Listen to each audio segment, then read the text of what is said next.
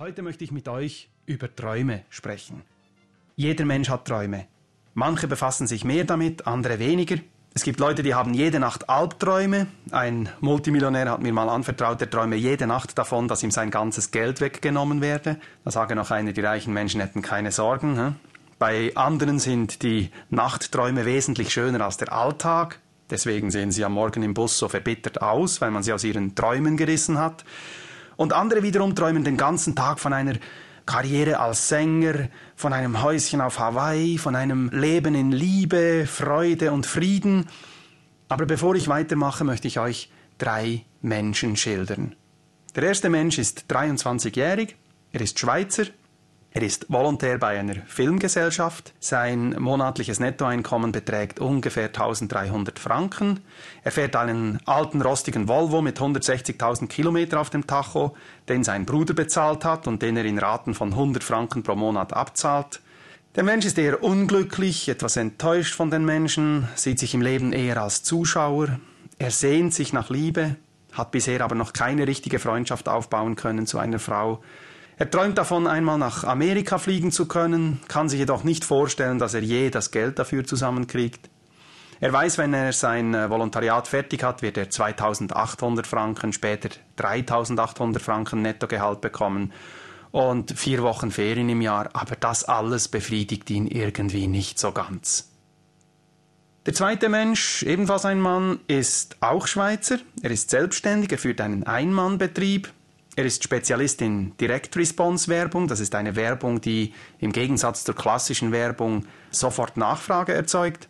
Er verdient ein für ihn doch ganz ansehnliches Tageshonorar von 800 Franken. Er erzielt zusammen mit seinem zweiten Geschäftszweig, dem Import und Versand von Lautsprecheranlagen, einen Umsatz von ungefähr einer Viertelmillion. Er fährt einen schönen Mittelklassewagen mit Ledersitzen und Schiebedach. Er wohnt in einem viereinhalb Zimmerhäuschen in der Nähe von Bern. Er bezeichnet seine Ehe als glücklich, findet jedoch, dass er und seine Frau zu wenig Zeit füreinander haben, denn er arbeitet sehr hart, oft bis tief in die Nacht hinein und auch am Wochenende, denn er möchte seinen finanziellen Standard halten können. Eigentlich könnte er sich fast alles leisten, was er sich wünscht, hat aber keine Zeit, um diese Dinge auch zu genießen.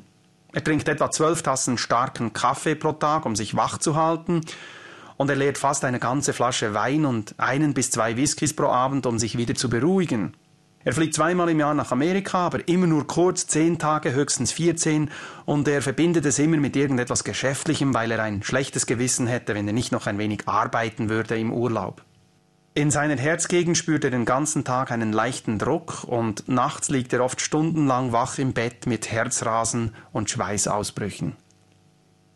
Und schließlich der dritte Mensch, den ich euch schildern möchte, der ist ebenfalls Schweizer, lebt jedoch seit einiger Zeit nicht mehr in der Schweiz, sondern in Kalifornien. Zusammen mit seiner Ehefrau bewohnt er dort ein siebeneinhalb Zimmerhaus, etwa einen Kilometer vom Meer entfernt, auf einem schönen Hügel.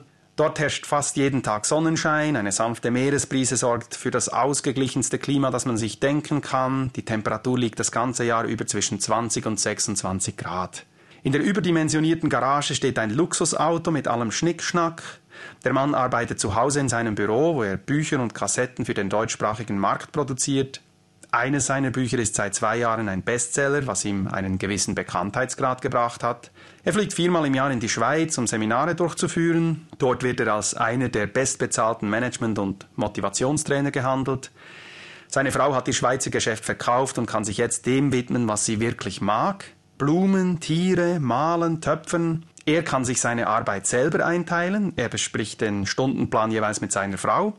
Im Moment arbeitet er nur morgens von 7 bis 13 Uhr, allerdings auch am Wochenende. Aber er unterscheidet ohnehin nicht zwischen Werktag und Wochenende. An den Nachmittagen macht er dann nämlich meistens einen Ausflug zusammen mit seiner Frau oder er legt sich in seinen schönen Garten und sammelt Material für weitere Bücher und Kassetten. Oder er widmet sich seinem neuen Hobby, dem Helikopterfliegen. Kurz und gut, er lebt genau das Leben, das er sich mit 23 Jahren erträumt hat. Und was natürlich ganz wichtig ist bei dieser Geschichte, da ist kein Lottogewinn, keine Erbschaft und auch kein reicher Onkel im Spiel. So, warum habe ich euch diese drei Menschen geschildert? Ihr habt es schon gemerkt. Bei allen drei Schilderungen ist von derselben Person die Rede, nämlich von mir. Die erste Schilderung, das war ich im Jahr 1980, die zweite im Jahr 1987 und die dritte bin ich heute. Warum tue ich so etwas Unanständiges? Warum rede ich nur von mir?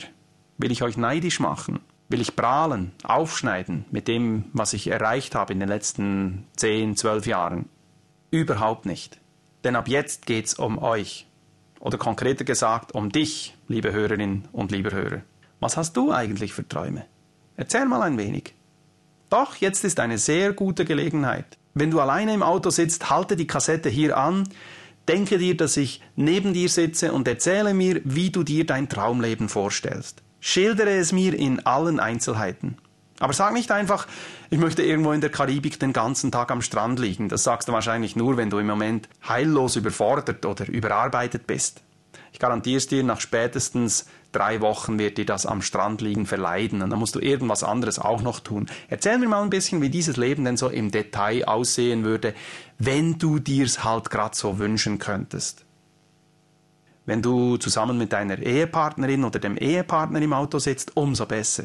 Dann erzählt euch mal gegenseitig, was ihr für Träume habt. Damit schlagt ihr zwei Fliegen auf einen Streich.